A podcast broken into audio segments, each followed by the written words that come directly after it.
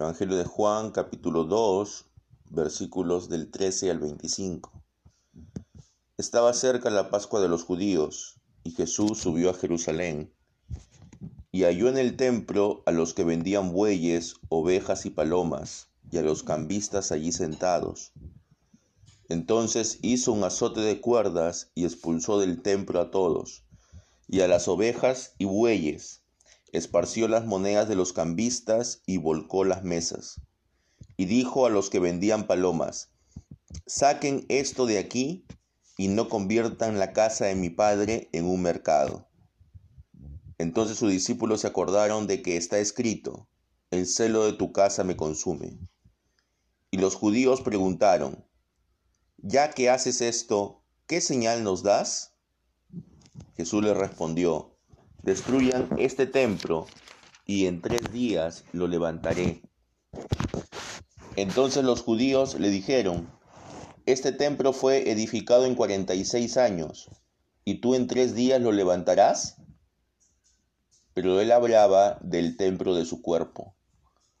Por tanto, cuando resucitó de entre los muertos, sus discípulos se acordaron de que había dicho esto y creyeron en la escritura y en la palabra que Jesús había dicho. Mientras Jesús estaba en Jerusalén durante la fiesta de la Pascua, muchos, al ver las señales que hacía, creyeron en su nombre. Pero Jesús mismo no confiaba en ellos, porque los conocía todos, y no tenía necesidad de que nadie le dijera nada acerca del hombre, porque él sabía lo que había dentro del hombre. Amén. ¿Qué es lo que aquí se nos dice, hermanos? Se conoce este, esta escena como la purificación del templo. Y la purificación del templo es una escena en la cual nosotros podemos entender de que nuestro Señor Jesucristo estaba molesto por lo que estaba ocurriendo allí. ¿Y qué era lo que pasaba allí? Era la época de la Pascua. Había mucha gente que había ido a celebrar la Pascua. Hay una había una norma en la cual se indicaba de que todos los israelitas mayores de 19 años, todos los varones israelitas que vivieran a menos de 25 kilómetros de Jerusalén, estaban obligados a ir a Jerusalén para celebrar la Pascua. Entonces, imagínense, todos tenían que estar allí en Jerusalén. Aparte, habían israelitas que vivían en otras ciudades, en otros países, y que también anhelaban el participar de la Pascua en Jerusalén. Entonces había mucha gente allí. Y todos estaban en esa época de la Pascua dispuestos a realizar sacrificios, dispuestos a tener un momento de adoración, pero para realizar sacrificios, ¿qué necesitaban hacer? Tenían que comprar animales. Y para comprar animales tenían que tener dinero, porque la otra opción era traer sus animales desde lejos, lo cual sería más impráctico. Además de que la ley decía de que los animales que tenían que sacrificarse eran animales que sean puros, sin defecto. Había una persona del templo que examinaba a los animales antes de que se haga el sacrificio. Entonces, tenían que comprar los animales, bueyes, corderos y palomas, dependiendo del sacrificio que iban a hacer, y a la vez tenían que pagar un impuesto, porque todos los mayores de 19 años estaban obligados a pagar un impuesto, el impuesto del templo. Pero ese impuesto del templo solo se podía pagar en una moneda que era aceptada por los dirigentes del templo. No, ellos no aceptaban monedas extranjeras. Ellos no aceptaban las monedas romanas porque las consideraban impuras para poder pagar este impuesto. Entonces para eso, ¿qué es necesario? Si yo vengo de otra ciudad, vengo de otro país, con una moneda que no es válida para pagar ese impuesto, entonces ¿qué necesito? Necesito cambiarla, ¿no? Cambiar la moneda. Y por eso habían cambistas allí con sus mesas y se hacía el cambio. Entonces, por un lado, habían cambistas, por el otro lado, habían vendedores de bueyes, de corderos y de palomas. ¿Y dónde se hacía todas esas transacciones comerciales? Se hacían en el atrio de los gentiles. El templo tenía varios espacios. Tenía el atrio de los gentiles, tenía el atrio de las mujeres, tenía el santuario en sí mismo luego el lugar santo y el lugar santísimo. Entonces, en el atrio de los gentiles era el lugar donde podían ir aquellos que no eran judíos, pero que querían adorar a Dios, pero al no ser judíos, al no ser circuncidados, no podían ingresar más entonces, en ese lugar, en el atrio de los gentiles, ellos hacían sus oraciones. Pero si en ese mismo lugar donde la gente tenía que hacer sus oraciones, aquellos que no eran judíos, si en ese mismo lugar habían cambistas, habían vendedores de animales, entonces ustedes creen que esa oración a Dios la podrían hacer de una manera tranquila, de una manera que realmente sea reverente. Imagínense que aquí afuera, ¿no? En, en nuestro patio, estén vendiendo animales y estén cambiando monedas. obviamente se escucharía, ¿no? Todo el ruido que se está haciendo. Ustedes conocen los mercados. Y en los mercados hay un silencio sepulcral o hay ruido. Hay mucho ruido, ¿verdad? Por las mismas transacciones que se hacen, el sonido de las monedas, a veces el grito de los comerciantes, y a eso se tiene que sumar los gritos de los propios animales que se estaban vendiendo allí, porque los animales se vendían vivos, porque el sacrificio se tenía que hacer adentro. Entonces imagínense todo ese ruido. Y además, los cambistas, en, la transacción, ellos también sacaban su porcentaje. Y no era un porcentaje pequeño. Además, que el precio de los animales que se vendían allí era muy por encima de lo que se podría encontrar en otro lugar.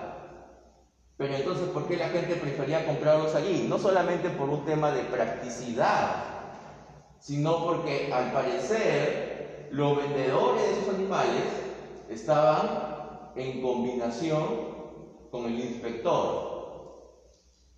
Entonces, si tú comprabas tu animal afuera, probablemente el inspector te iba a decir de que tenía algún defecto. Si comprabas tu cordero afuera por, digamos, 5 dólares, te va a decir, no, que tiene un defecto, no lo puedes sacrificar. Pero si comprabas el mismo cordero adentro, que ya no te iba a costar 5 dólares, sino te iba a costar 20 dólares. Pero eso sí, iba a tener el, visto bueno del inspector. ¿Por qué? Porque el inspector estaba en, en arreglo con el vendedor. Entonces todo eso era un sistema corrupto y de explotación. Todo eso que les estoy diciendo, hermanos, está registrado. Entonces, habían dos cosas ahí. Por un lado, el que, el que toda esa bulla, toda esa, todo, todo ese ruido impedía a los gentiles orar a Dios de manera reverente, porque no era un ambiente reverente. Y por otro lado, a los judíos que iban a hacer los sacrificios, se les estaba explotando. Se estaban aprovechando esos comerciantes del deseo de hacer los sacrificios de la gente para,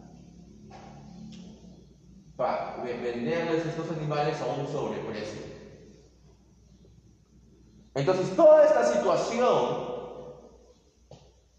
enfurece, indigna a nuestro Señor Jesucristo.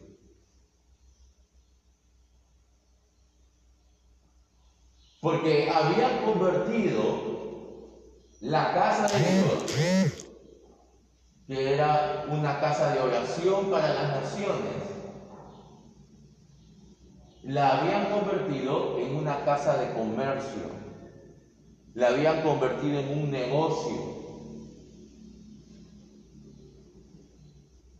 Y así también podemos ver que a veces, ¿no? En los lugares donde algunos hacen sus peregrinaciones, también hay mucha gente en los alrededores vendiendo cosas.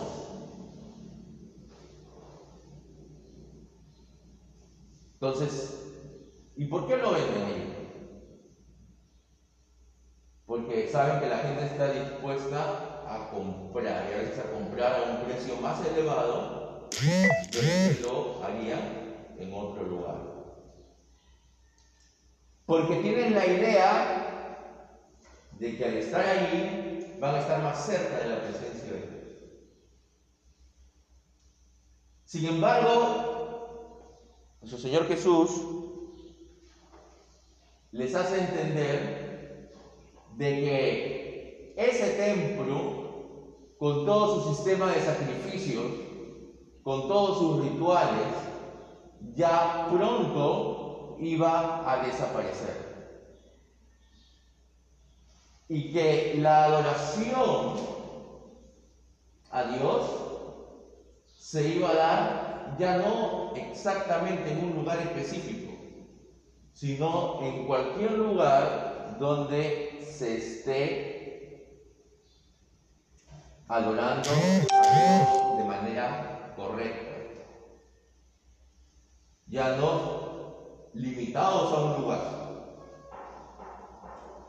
Entonces, recordemos el diálogo entre Jesús y la mujer samaritana. Cuando la mujer samaritana le dice, mira, nosotros decimos que debemos adorar a Dios en el monte Gerizim. Ustedes, los judíos, dicen que se debe adorar en Jerusalén. ¿Quién tiene la razón? ¿Y qué le responde Jesús? Realmente esa discusión dentro de poco tiempo no va a tener ninguna trascendencia, porque no me van a adorar ni acá ni allá. ¿Por qué? Porque el templo de Jerusalén ya pronto, en algunas décadas, iba a ser destruido. Entonces, todo ese sistema de sacrificios que tuvo una finalidad y la finalidad principal era proyectarse hacia el sacrificio último que iba a ser el de Cristo, todo ese sistema era un sistema que se prestaba para esta situación de corrupción y de explotación. Y por eso es de que los profetas, cuando hablaban en nombre de Dios, ¿qué le decían a la gente? a Dios no le agrada tanto, no le importa tanto los sacrificios que hagas, sino el amor que muestres al prójimo. Como dice Isaías, ¿no? Cuando él habla en nombre de Dios, misericordia quiero y no sacrificios. Pero sin embargo, muchos todavía estaban eh, entusiasmados con hacer los sacrificios porque pensaban que de esa forma ellos iban a tener una relación más cercana con Dios.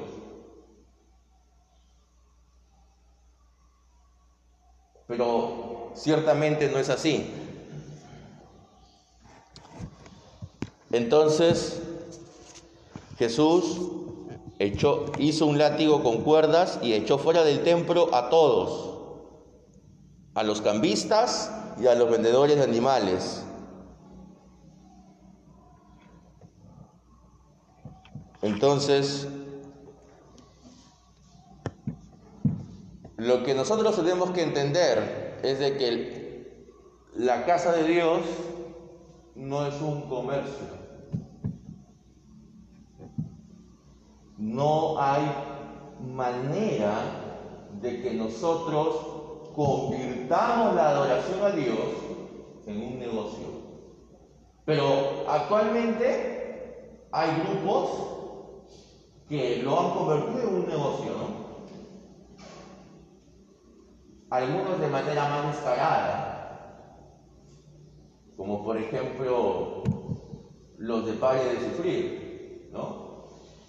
Que ellos te venden, ¿no? la rosa consagrada, te venden el aceite de, que lo traen supuestamente de Israel, ¿no? aunque en realidad lo compran en el supermercado de la esquina. Lo de, te venden un montón de cosas. ¿no? Entonces, eso es convertir la adoración a Dios en un negocio.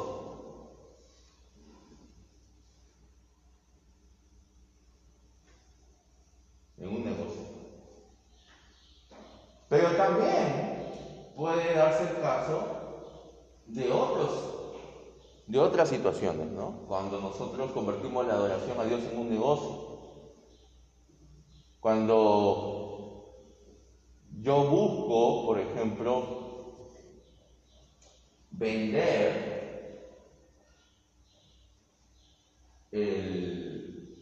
todo lo que hacemos aquí, por ejemplo, podemos hacer un video y lo vendemos. ¿no? Entonces, claro, si el objetivo es, que lo escuchen más personas, está bien, pero si yo lo vendo buscando una ganancia, entonces ya estamos convirtiendo la, adoración a Dios en un negocio. Y ciertamente eso no es factible. Porque la relación que tenemos con Dios es gratuita de parte de Él, no tenemos que pagar nada. No tenemos que pagar nada para acercarnos a Dios. No tenemos que pagar nada para estar en, una situación de mayor cercanía, porque ya Cristo lo hizo todo en la cruz. Entonces, ya no tenemos por qué tener un negocio en la casa de Dios. Los judíos cuando vieron que Jesús decía esto, hacía esto, le increparon y le dijeron, ¿con qué señal nos demuestras que puedes hacer esto?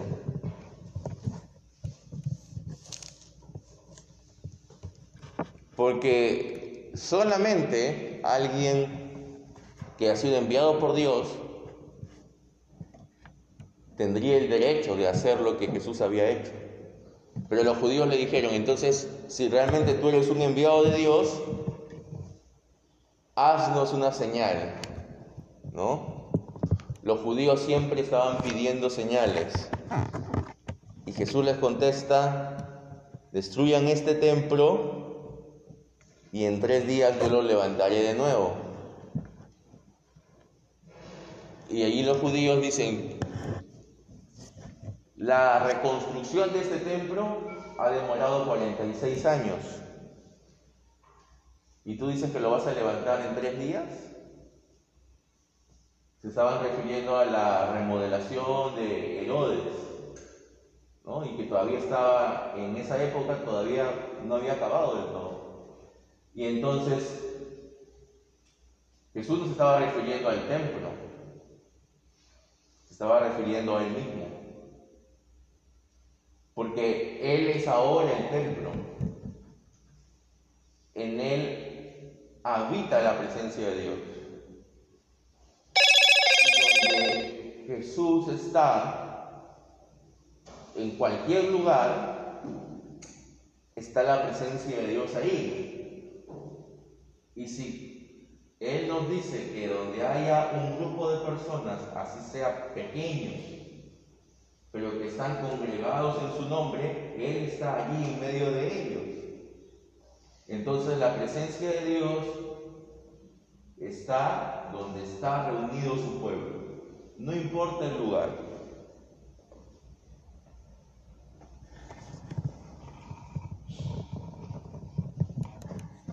Cuando Jesús resucitó, sus discípulos se acordaron de lo que había dicho. En ese momento ellos no lo habían entendido del todo. Pero sin embargo ya habían captado de que Él era el enviado de Dios. Porque los discípulos se acordaron de lo que dice el Salmo 69. El celo por tu casa me consumirá. Entonces, Jesús es un enviado de Dios. En ese momento aún no habían confesado los discípulos a él como el Mesías, pero ya sabían que era no un profeta más, no un hacedor de milagros más, era alguien mucho más poderosos que ellos.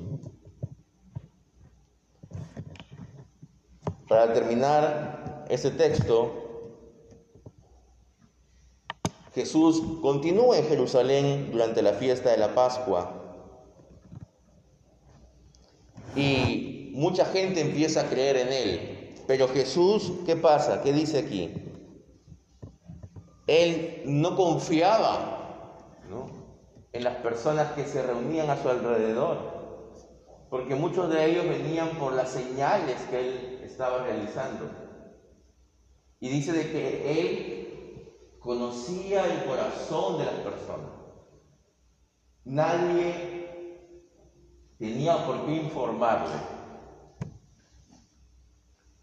Por eso es que Jesús no busca el eh, formar un movimiento, un grupo de seguidores en ese momento, porque Él sabe que mucha de la gente que está allí tras de Él no lo buscan por el mensaje que está dando, sino lo buscan por la señal. Y Jesús lo sabía porque Él conocía a las personas perfectamente, conocía sus intenciones. Él conoce las intenciones de cada uno de nosotros. Él conoce nuestro ser.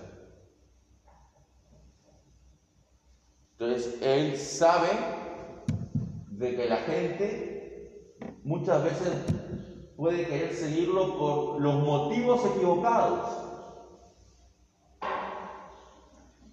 Por eso es que cuando Jesús le pide a la gente que lo siga, Él está diciendo, primero tienen que saber lo que les va a pasar. Tienen que negarse a sí mismos, tienen que tomar su cruz. Jesús no quiere que la gente lo siga ignorando las consecuencias de esto. Porque seguir a Jesús no es fácil. Entonces, Él no quiere pintarles un cuadro bonito para que haya más seguidores.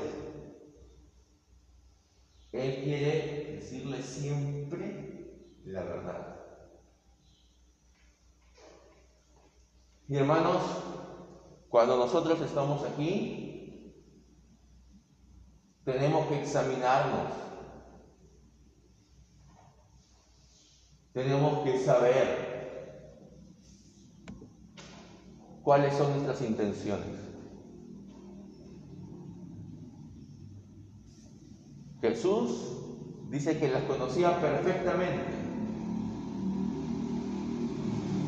No solamente debemos procurar actuar correctamente, sino que nuestras intenciones también deben ser correctas.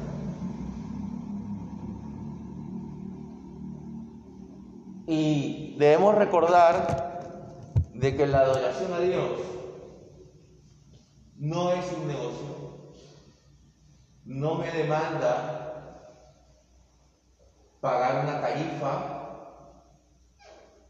pero sí me demanda un compromiso de vida, que es el seguir a Jesús, aun cuando eso implique que pueda perder ciertas cosas. Pero si tú estás aquí, hermano, es porque el Espíritu Santo está trabajando en ti. Y por eso es que debemos cada uno de nosotros examinarnos y reconocer que a pesar de que podamos en algún momento venir por una necesidad, luego entendamos de que debemos buscar al Señor por quien Él es, por lo que Él ha hecho en la cruz por nosotros. Porque Él nos ha dado el milagro más grande que puede existir, que es la redención de nuestros pecados y nos permite que podamos regenerar nuestra vida, nacer de nuevo. Y eso es más que cualquier señal, hermano. Los judíos constantemente le pedían señales. Pero Jesús,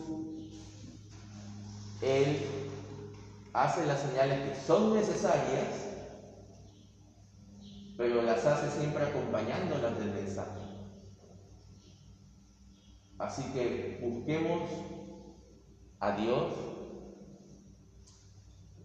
con sinceridad. No porque pensemos que podamos obtener algo a cambio de manera material, sino porque Él es nuestro creador y nuestro redentor. Y eso es lo que debemos tener en cuenta cuando venimos a adorar. Que Dios le bendiga y que Dios nos permita seguir buscándole de una manera sincera. Amén.